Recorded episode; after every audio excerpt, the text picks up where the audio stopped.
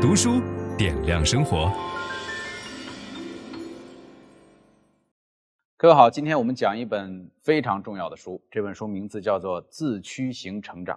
就是现在自驱力的缺乏已经成为了一个普遍的社会现象和问题。我们在企业里边招聘到年轻的员工，你发现他没有自驱力，他只能够靠着奖金和期权在做诱惑，这时候这个人坚持不了多长时间。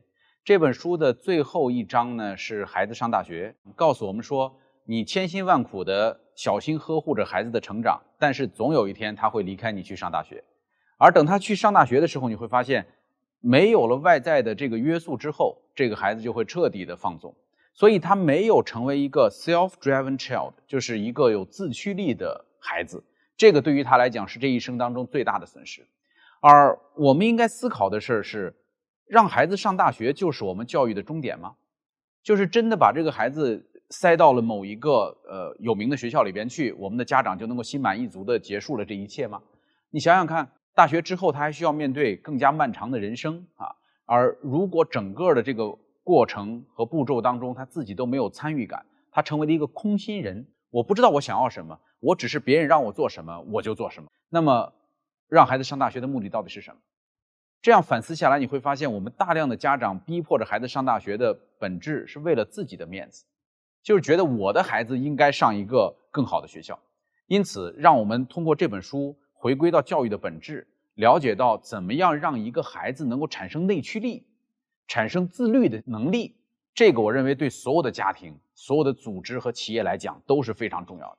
首先，我们要知道这个现代家长教育的四个错误观念。第一个错误观念叫做。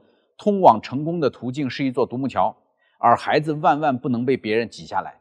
这就是大家都拼命的上名校，拼命的去买学区房，然后让孩子去参加补习班的原因。这个观念很明显是不对的，因为我们曾经讲过很多次，人生是一个复杂的过程，而不是一个简单的过程。孩子不能够像汽车一样拼凑起来就能够跑，对吧？第二个错误观念叫做，如果你想拥有好生活，在学校里就得拥有上佳表现。太多的孩子不是被逼得太过急躁。就是自己破罐子破摔，放弃了所有能尝试的机会，就是因为被逼急了，所以这些孩子们说随便吧。然后错误观念三就是催得越紧，逼得越狠，我们的孩子就能越成功，长大后就越有出息。像《虎妈战歌》这样的书，对吧？他只是短期内看到这个孩子拿到了多少个证，但是长久往往十年、二十年以后看，你会发现给这些孩子内心所造成的伤害和他这个内驱力的损伤是。无法计算的代价。第四个错误观念就是今天的世界比以往要凶险得多，家长必须一直紧盯着孩子，才能确保他们不被伤害，也不至于让孩子闯祸。呃，现在的社会要比我们那会儿安全得多，整个犯罪率都在大幅的下降，城市里到处都是摄像头，所以整个的安全性在不断的提高。只不过是因为我们的视觉窄化，我们看到那些新闻把我们吓坏了，所以我们才会变成一个直升机父母，天天在孩子的头顶盘旋。这是目前来讲普遍在家长当中存在的四个错误观念。那这本书最核心、最有价值的部分是下边这一段，就是我们得了解我们的大脑，我们得知道孩子的大脑当中做决策的到底是谁啊？调节压力、控制冲动的最重要的三个部分。第一个部分呢叫前额皮质，前额皮质就是我们人区别于其他动物的最重要的部分。这是我们发展出语言、发展出逻辑、发展出推理能力的这么一个部分。呃，这个地方呢叫做领航员，就是如果你是用前额皮质在进行决策，用前额皮质在引领着你的生活的话，那么你是冷静的，你是理智的，你是可以控制和约束自己的。这个地方有一个特点，就是压力过大的时候它就掉线了。呃，举一个最简单的例子，就是你跟别人吵架或者是生气的时候，你会说不出话来，对吧？为什么说不出话来呢？压力太大，掉线了。这就是前额皮质的特点，它是呃冷静的、理智的领航员。但问题是，压力过大的时候，它会掉线。那么，如果它掉线，谁接手呢？就是藏在脑子中间后边这部分的，叫做杏仁核。我们在不止一本书里边提到过杏仁核。杏仁核的比喻呢，像一个斗狮战士一样，它是我们大脑当中最早长出来的这一部分，就是情绪化的。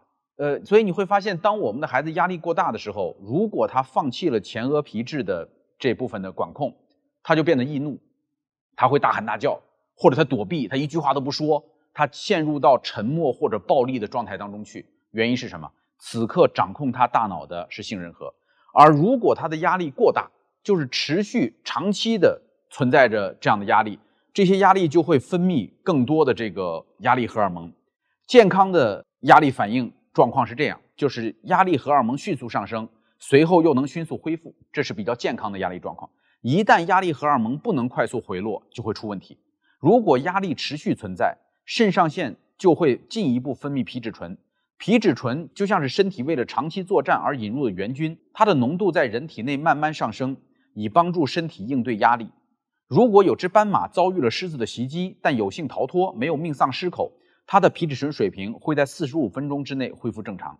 相比之下，人类身上的高浓度皮质醇会一次保留几天、几周甚至几个月，这就很容易导致问题。长期较高的皮质醇水平会弱化海马体里的细胞。并最终杀死它们，而海马体是创造与储存记忆的地方。这就是为什么在急性压力下，学生会产生学习上的种种困难。我那天读书读到这一段，我就立刻把它画出线来发在朋友圈里边。原因是什么呢？我们经常不明白，说这孩子怎么成绩突然下滑的这么厉害？我经常听到很多这个家长向我咨询，说我女儿怎么最近成绩下滑的很厉害？我说你们家是不是有人吵架？哎，他说对呀，我们家最近有点事儿吵架。为什么能这么准确的猜测呢？家里边只要有人吵架，孩子的压力水平就会陡增。孩子的压力水平一高，皮质醇分泌的多，就会伤害海马体。海马体就是负责记忆和学习的地方。那我相信，我讲了这么多的书，讲了几百本书下来，我的海马体一定在变化，在长长。所以，如果我们理解了我们的大脑当中是会受伤的，我们就知道，天天在孩子身边不停的指责和唠叨是多么大的伤害。就是很多妈妈对于自己给孩子造成的伤害完全没有感觉，就觉得这很正常。我唠叨你两句怕什么？就是那种满怀着爱意的唠叨，就是不停的唠叨，不停的唠叨。但是你只要反过来想一下，假如是你的领导天天在你身边这样唠叨你，你试试看，就会极其痛苦。那是一个慢性压力，而这个慢性压力会伤害到孩子的大脑，让他产生皮质醇。然后最重要的一件事儿，就是这些压力会使得他的前额皮质不发育。他的前额皮质发展缓慢，所以你去观察这个小孩子，为什么说从小孩子身上能够看到家庭教育的这个效果？他们家是一个什么样的状态，能看得出来。大脑皮质的发展来自哪儿呢？来自你要让他有掌控感，让他有选择权，让他能够对自己的很多事儿做出决定。在孩子一岁到两岁的时候，就已经可以开始做这样的事情了。三岁以前就能够帮他把大脑皮质发展得很好。我们能够看到一个人冷静、理智、成熟，看起来像个大人，就是因为他大脑皮质增长了。但是，假如你把他的这部分功能剥夺掉，你整天呵斥他，整天威胁他，动不动就说我把你送人了，或者甚至把他推到门外，把门给他关上，孩子天天跟你在一起都紧张，紧张会怎么样呢？就是大脑皮质停止工作。分享知识是一种美德。当我们每一个人都在不断地分享知识给这个社会的时候，我们这个社会将会变得越来越好。所以，如果您喜欢这本书的内容，把它分享到您的朋友圈当中，或者给到您指定的某一个人都可以。您关心谁，就把知识分享给他。谢谢。本音档是由樊登读书小草远志提供。解锁本书精华解读全集，请搜寻 triple w 打 d u s h u 点 com 打 t w。